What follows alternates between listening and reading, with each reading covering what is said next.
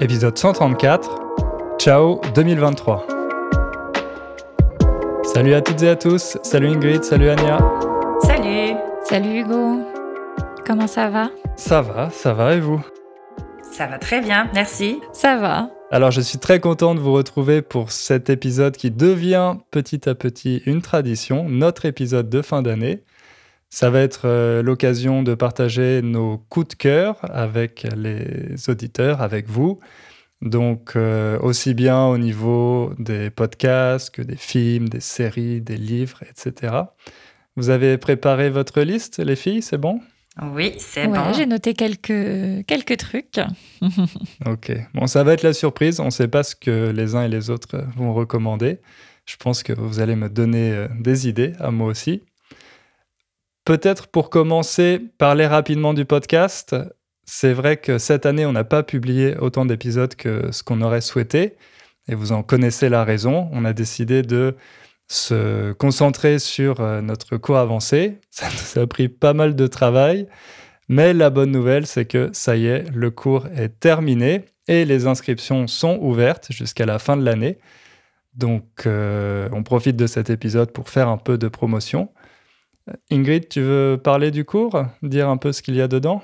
Ouais, bien sûr. Donc, euh, le cours avancé, c'est un cours qui s'adresse donc euh, aux personnes qui ont déjà un bon niveau, mais qui veulent vraiment améliorer euh, tout ça avec du vocabulaire spécifique, avec euh, des expressions un peu plus poussées, de l'analyse de, phrases un peu plus complètes que seulement des petits exercices de grammaire.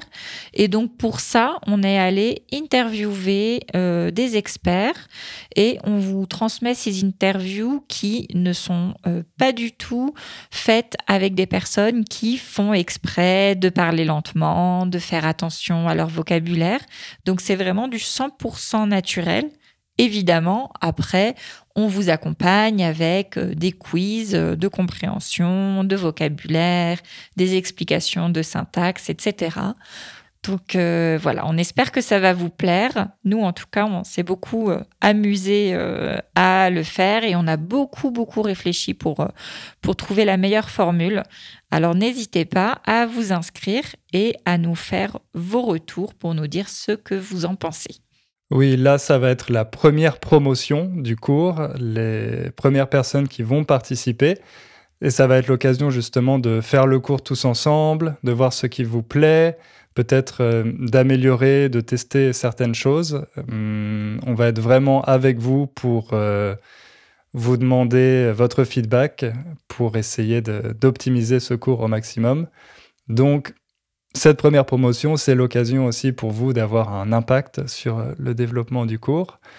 Et par rapport à Raconte ton histoire, là, on est sur un niveau un peu plus avancé, un niveau C1.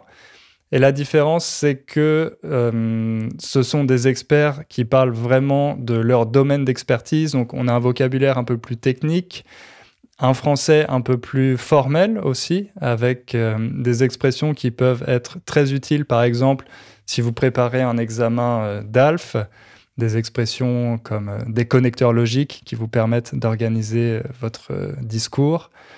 Et euh, voilà, on n'avait pas spécialement de, plan en faisant ce cours. On savait qu'on voulait interviewer des experts pour nous parler de Paris euh, sous différents angles, mais on n'avait pas prévu une liste de points de grammaire à, à illustrer.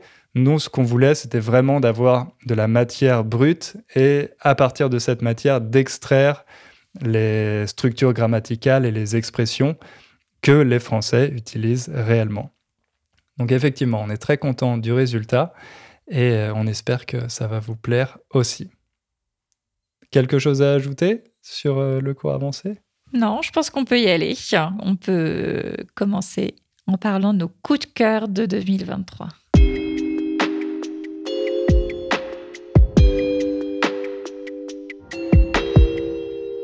Qui veut commencer? Alors, je peux commencer par un coup de cœur euh, musical dans, euh, dans mon cas. Alors, euh, j'adore écouter en général de la, de la musique et j'écoute de la musique aussi quand je travaille. Mais c'est vrai que quand je travaille, enfin, ça dépend aussi un peu de tâches. Si ça demande beaucoup de concentration, j'écoute pas de, de musique. Mais Euh, si j'écoute de la musique, c'est surtout des musiques euh, sans parole, donc euh, là où il y a que de la mélodie pour me concentrer mieux.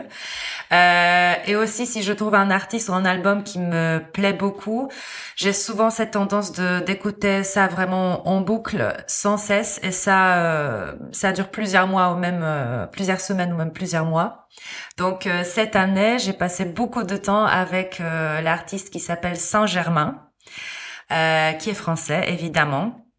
Donc son pseudonyme, ça doit vous dire euh, déjà quelque chose parce que euh, oui, Saint-Germain, c'est euh, c'est sa vie natale, donc Saint-Germain-en-Laye, mais il fait aussi référence à, à un quartier très très connu de Paris, donc Saint-Germain-de-Prés est situé au rive gauche et qui est un quartier, euh, c'est un lieu emblématique pour des clubs de jazz.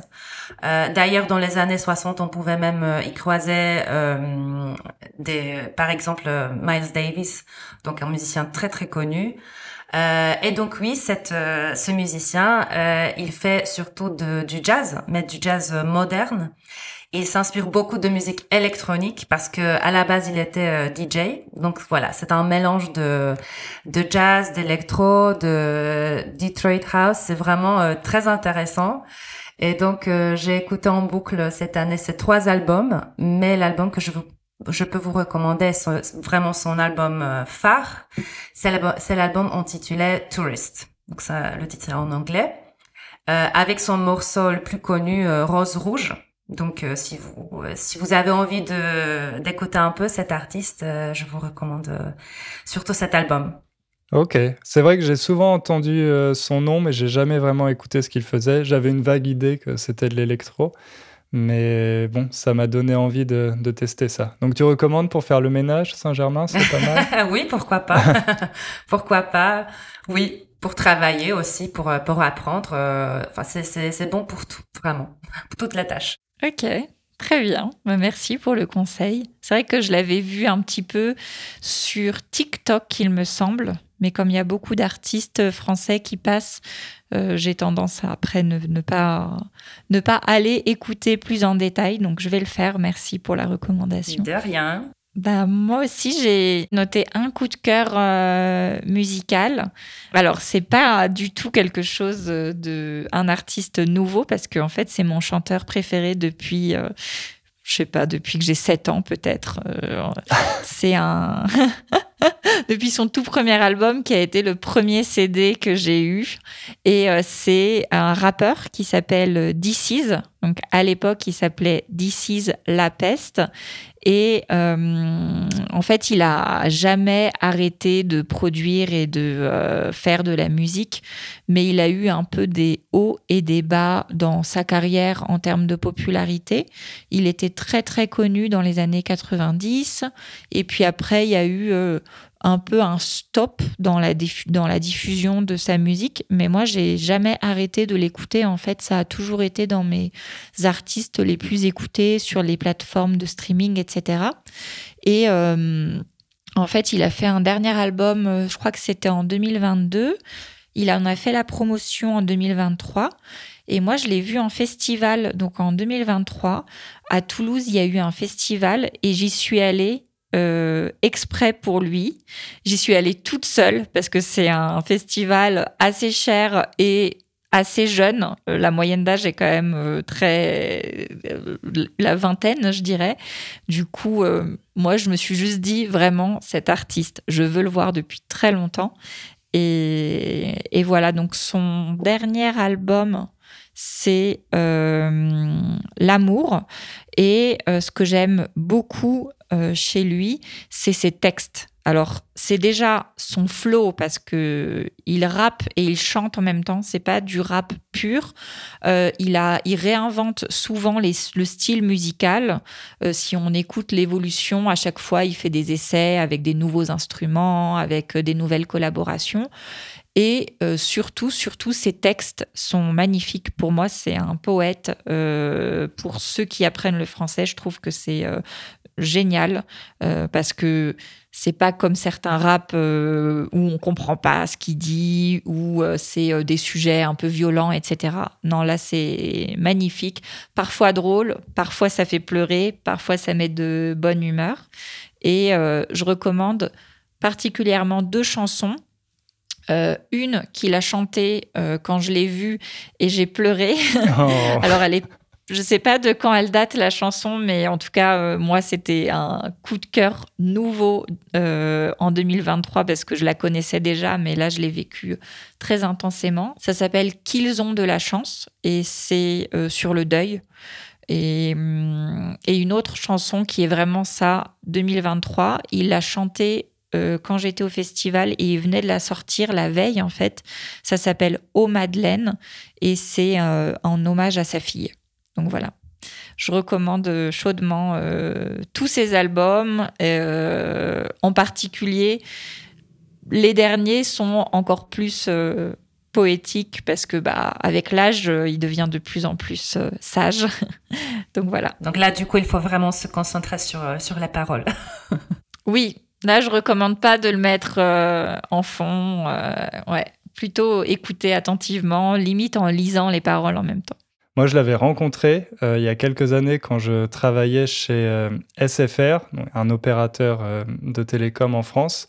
J'étais dans une équipe qui organisait des concerts et des festivals, ou plutôt qui sponsorisait des concerts et des festivals. Et on avait organisé un petit concert privé. Il y avait, je pense, 100, 150 personnes pour une partie des abonnés, avec DC's, justement. Et euh, c'est vraiment quelqu'un d'adorable, de, très humble. Il n'a pas du tout la grosse tête, comme on dit. Donc, avoir la grosse tête, on dit aussi avoir le melon. Ça veut dire que vous vous comportez comme une star, euh, vous prenez les autres de haut, etc. Donc, lui, il n'est pas du tout comme ça. Et c'est vrai que euh, dans ses morceaux, souvent, il n'a pas peur de montrer sa vulnérabilité. Et je pense que ça a été un des premiers rappeurs à faire ça, à pas juste jouer le gros dur euh, qui euh, a plein d'argent, euh, achète des, voitures et a des dizaines de filles autour de lui, mais à parler de sujets plus personnels et à montrer ses, doutes et sa vulnérabilité. C'est vrai qu'il a, il a de très beaux textes et en plus maintenant ça fait tellement longtemps qu'il fait ça que voilà, il a une grande maturité. Et au niveau de ses textes, effectivement, c'est toujours un rappeur très intéressant à écouter. Moi, c'est vrai que on s'en parlait avant aussi, mais j'écoute pas énormément de musique française. Mais cette année, j'ai quand même découvert un rappeur. Enfin, j'ai découvert en fin d'année dernière, mais voilà, j'ai que lui à recommander.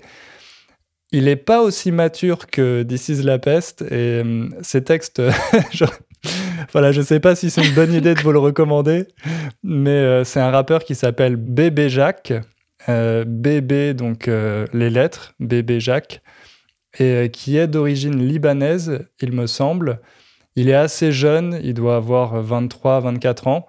Et il a vraiment explosé euh, à partir de l'année dernière. Il a commencé à bien bien marcher parce qu'il me semble qu'il a gagné un concours de rap sur Netflix ou qu'il a participé à une émission qui organise des, concours de rap. Et, euh, Nouvelle école, non? Ouais, je crois que ça s'appelle Nouvelle école, c'est ça. Donc il, il, a participé, il me semble, à la première saison. Je ne sais pas s'il a gagné ou pas. Mais euh, c'est vraiment un rappeur qui a un gros, gros charisme et qui a un flow, ou en tout cas une façon de rapper qui est assez différente des, autres rappeurs d'aujourd'hui, qui est très singulière, qui vraiment lui appartient.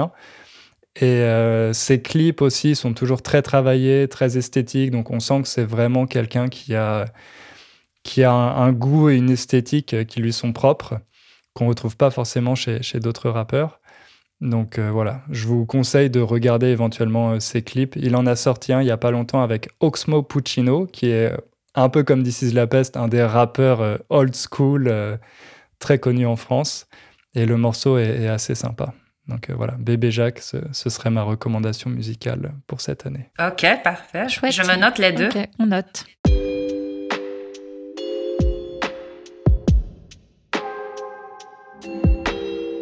Alors, est-ce qu'il y a d'autres euh, coups de cœur cette fois-ci, pas musique? Anya, t'avais noté quoi, toi, comme, euh, comme coup de cœur? Euh, Alors, mon coup de cœur très, très récent, c'est un coup de cœur pour un endroit.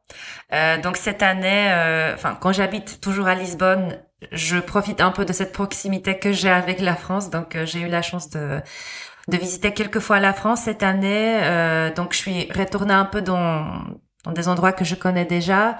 Donc Nice, Antibes, euh, des petits villages de Côte d'Azur. Euh, j'ai enfin visité Marseille et Lyon. Mais ma vraie coup de cœur, c'est mon vrai coup de cœur, pardon, euh, ça a été Toulouse. Oui. La ville rose ou la ville de Ingrid, comme on peut l'appeler maintenant aussi. Euh, c'est vraiment une ville charmante, mais euh, mais absolument charmante. Ça me fait penser un tout petit peu à Cracovie aussi. Euh, elle n'est pas très grande, elle n'est pas trop petite. On peut se balader partout euh, à pied, surtout dans le centre. Et c'est vrai que le centre, c'est vraiment, euh, euh c'est très joli parce que tout est en briques. Donc, euh, je sais pas si la ville rose, c'est en fait la, me la meilleure description. Je dirais que c'est plutôt rouge ou roux, mais mais bon.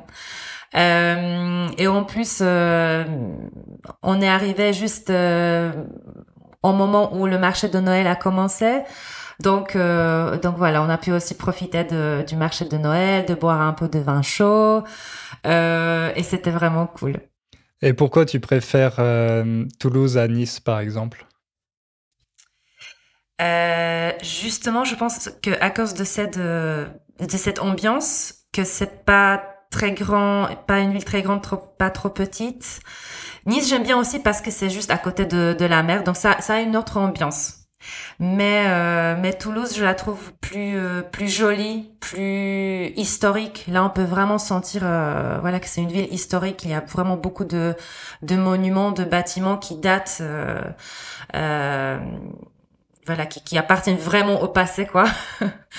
et oui, c'est ça ce que ce que j'aime beaucoup, et c'est ça ce que j'aime aussi à Cracovie d'ailleurs. Voilà, ce côté ce côté historique, ce côté vrai, authentique. On sent vraiment que c'est de, de l'authentique. Alors que Nice, c'est, voilà, c'est une autre ambiance. J'aime beaucoup, mais mais c'est une autre ambiance. Et en même temps, ça fait pas ville musée non plus à Toulouse. Oui, oui.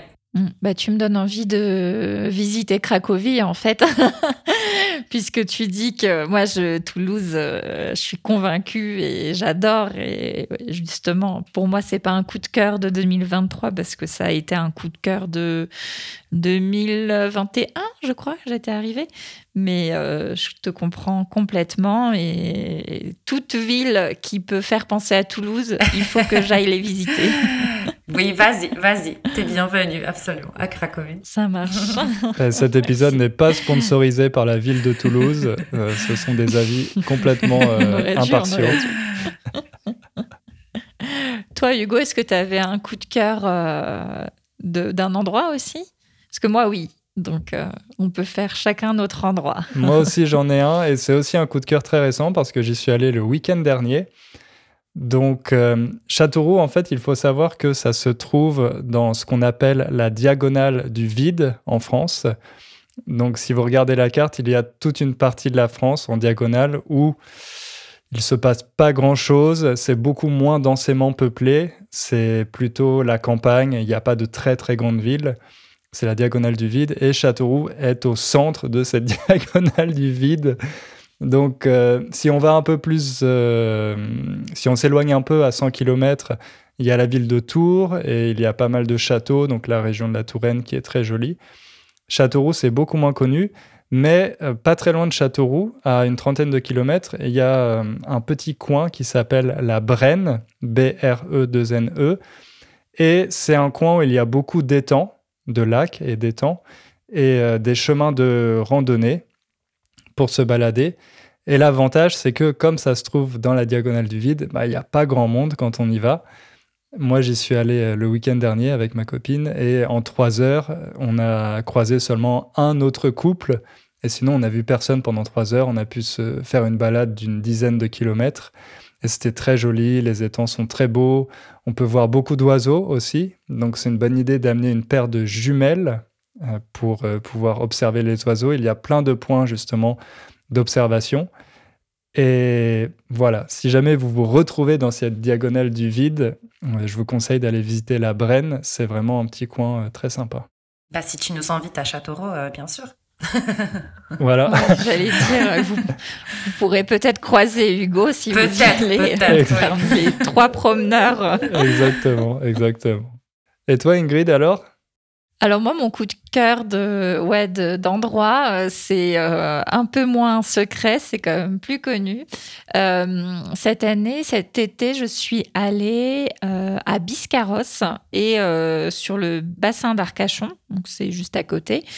et j'étais jamais allée. Donc le bassin d'Arcachon, c'est vers Bordeaux. C'est en dessous ouais, de Bordeaux, pour situer. Euh, donc c'est un peu là où euh, je pense que les Bordelais peuvent aller le plus facilement pour aller faire du surf ou pour aller euh, à prendre le soleil. Donc c'est au bord de l'océan. Et hum, c'est vrai que j'étais jamais allée, ou alors peut-être quand j'étais enfant et je m'en souvenais plus. Et jusqu'ici, moi, j'ai toujours été plus fan de la Méditerranée, plus habituée à aller en vacances au bord de la mer, euh, là où c'est plus calme. Enfin, c'est vraiment une autre ambiance. Et puis le fait d'avoir voyagé, d'avoir habité au Pérou, j'ai commencé un peu à, m'intéresser aussi à l'océan. Et donc euh, cette année, j'ai visité cette, cette région et j'ai vraiment adoré. Euh, donc gros coup de cœur à ne pas négliger. Parmi les, les, zones où aller en France, en été euh, pour avoir euh, un peu d'eau, du soleil, etc. Euh, très très chouette comme endroit. Même si on fait pas de surf? Même si on fait pas de surf. Après, c'est l'océan, c'est toujours plus délicat pour se baigner. Il faut faire attention à la météo, etc. Mais ça vaut carrément le coup et il y a largement de quoi faire en termes d'activité pour toute la famille et pour tous les profils. Mmh. Il n'est pas trop froid l'océan là-bas? Parce que ici à Lisbonne, c'est vraiment, euh, c'est beaucoup, beaucoup trop froid pour, ah ouais euh, pour y nager. Ah oui. Non, moi je trouvais que ça allait. Non, non, non, c'était, en tout cas cet été, euh, je me suis baignée sans aucun problème. C'était, c'était agréable. Alors peut-être que peut-être un peu plus tard dans l'année que pour la Méditerranée et après ça commence. Il faut peut-être viser pile pile les deux mois d'été, mais euh, en tout cas au moment où j'y suis allée, c'était très agréable. Justement, moi je m'intéressais un peu à ce coin-là parce que euh, quand on a décidé de rentrer en France avec ma copine, on savait pas exactement dans quel coin on allait aller, mais on avait plutôt envie d'être au bord de l'océan. Et justement, euh, on regardait un peu cette région, donc entre Bordeaux et Biarritz, en fait, le sud, toute la côte des Landes, etc. Et c'est vrai qu'il y a des coins très très sympas. Après, ce que j'ai entendu dire, c'est que hors saison, c'est un peu mort. C'est un peu mort, donc il se passe pas grand-chose. C'est vraiment des stations balnéaires. Donc y vivre à l'année, je ne sais pas si c'est forcément une, bonne idée. Mais euh, je pense qu'on va aller justement visiter tout ce coin-là, nous, en, début d'année prochaine, pour voir un peu comment ça se passe euh, hors saison et euh, s'il y a un peu d'activité ou pas.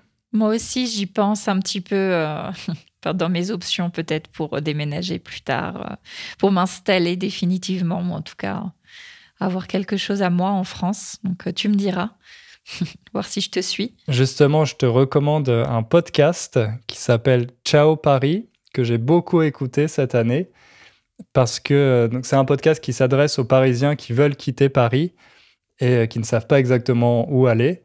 Donc euh, c'est pas mal parce que c'est des interviews avec des personnes qui ont fait, qui ont franchi le pas, qui ont sauté le pas, autrement dit, euh, qui sont passés à l'action et qui ont déménagé et qui racontent comment ça s'est passé, comment, comment est euh, leur région d'accueil, ce qu'ils aiment, ce qu'ils n'aiment pas.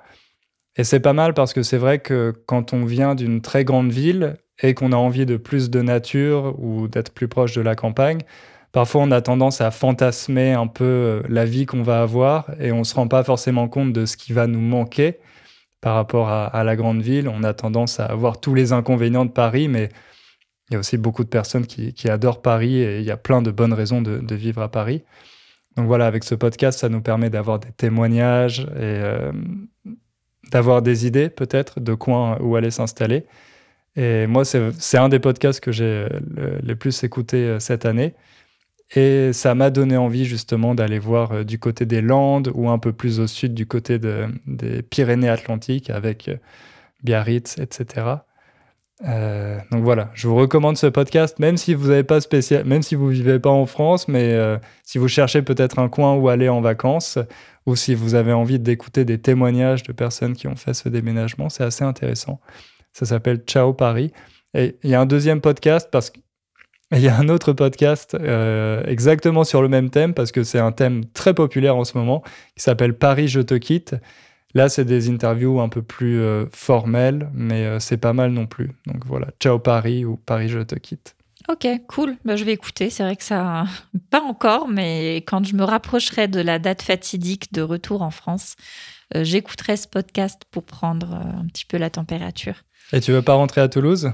Ben, J'hésite. Euh, j'ai beaucoup aimé Toulouse, hein, j'adore, mais euh, est-ce que peut-être. Ça dépend des projets, ça dépend de ce que je veux faire, de quel type de vie je veux avoir, mais euh, si je veux quelque chose plus tranquille. avec une maison, voilà, ça, ça remet un peu en perspective les choses. Peut-être qu'on va tous se retrouver à Toulouse d'ici quelques mois, je ne sais pas, on verra.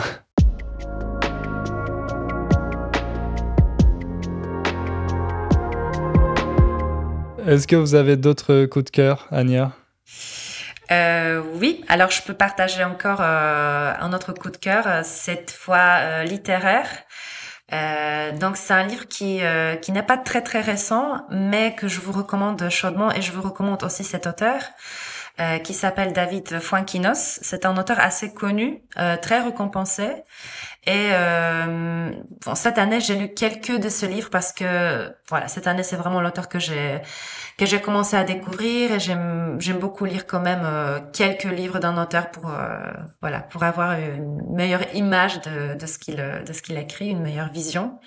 Et donc le livre que je peux vous recommander, c'est le livre intitulé Je vais mieux. Donc, euh, pour vous raconter juste très vite euh, l'histoire, euh, c'est c'est une histoire d'un homme qui qui a une vie assez réussie. Il a une femme, il a deux enfants, il a un très très bon poste parce qu'il est architecte. Mais un jour, il se retrouve plié à cause d'une douleur très très forte de dos.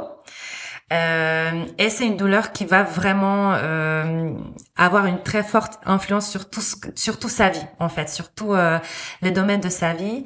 Et petit à petit, après avoir euh, consulté plusieurs médecins, euh, il découvre que, en fait, sa douleur vient, c'est pas une douleur physique, mais c'est plutôt causé par une douleur mentale. Et pour se débarrasser de cette douleur, il doit faire quand même un travail pour euh, pour réparer certaines choses dans sa vie. Je ne vais pas vous dévoiler trop, euh, je vous laisse découvrir euh, vous-même l'histoire. Mais voilà, il y a un travail qu'il doit faire pour se débarrasser de cette douleur. Et euh, ce que j'ai, ce que j'ai beaucoup aimé dans ce livre, c'est surtout, euh, enfin, l'écriture de David Fuenquinos que je trouve vraiment euh, remarquable. C'est très bien écrit. il écrit, il décrit ce, cette crise, toutes ces, toute cette histoire avec beaucoup de bienveillance, mais aussi avec beaucoup d'humour.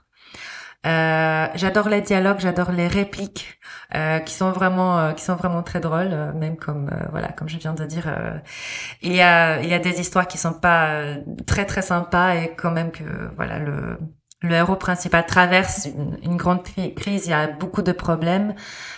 tout ça est décrit avec beaucoup beaucoup d'humour et, euh, et j'ai trouvé cette histoire vraiment intéressante parce que moi aussi de temps en temps je souffre de, de mal de dos. Donc ça m'a ça m'a poussé à, à, réfléchir un peu. Enfin, peut-être il faut chercher un peu ailleurs d'où ça vient.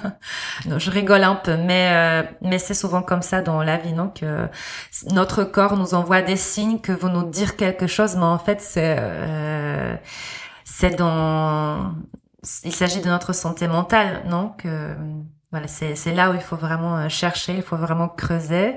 Euh, donc voilà,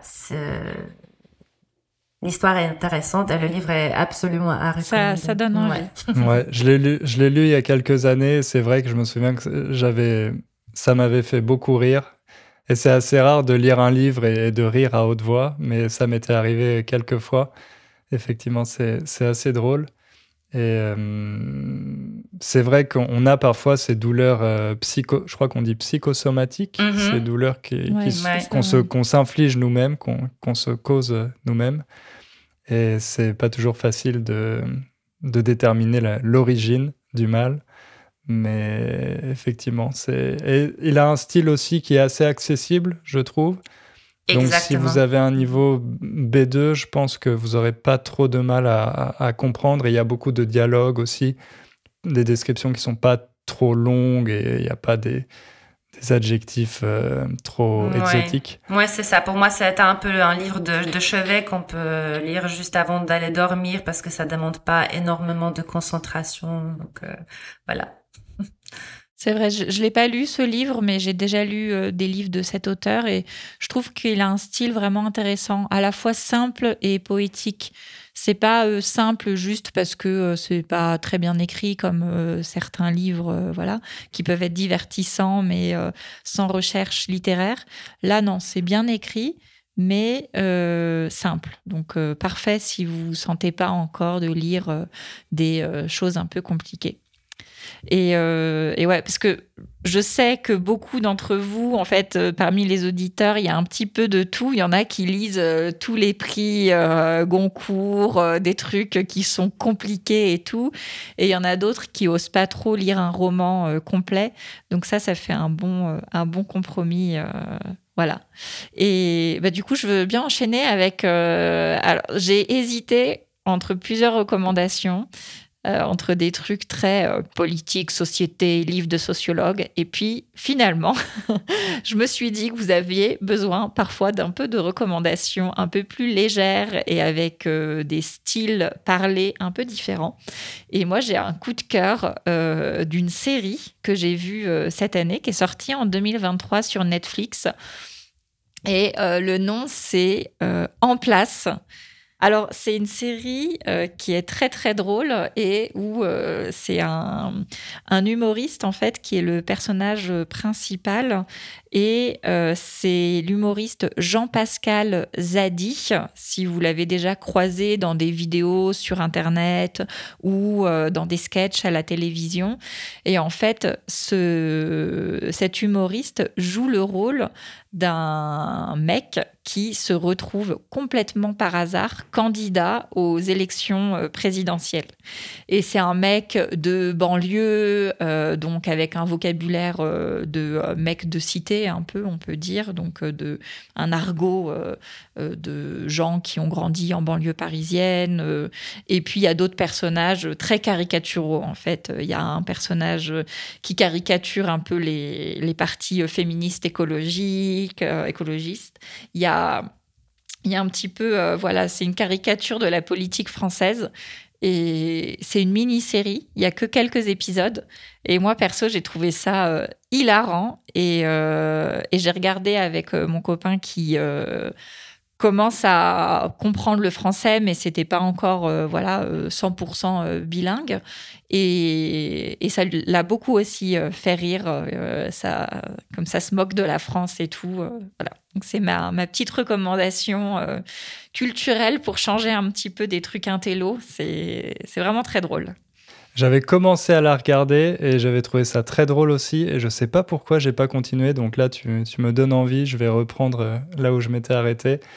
Et je me souviens, il y a, il y a Benoît Poulvord, non, qui joue un politicien de. Oui, oui, Benoît Poulvord, il joue euh, le centriste en gros, hmm. le, comme ça caricature un peu les macronistes, on va dire. Hmm. Benoît euh, Poulvord, très grand acteur belge, euh, excellent comédien. Très grand acteur. Hilarant. Et en fait, tous les, tous les acteurs qui jouent dedans, ils sont connus en France. C'est des, des comédiens humoristiques très connus. Il y a aussi Eric Eric Judor.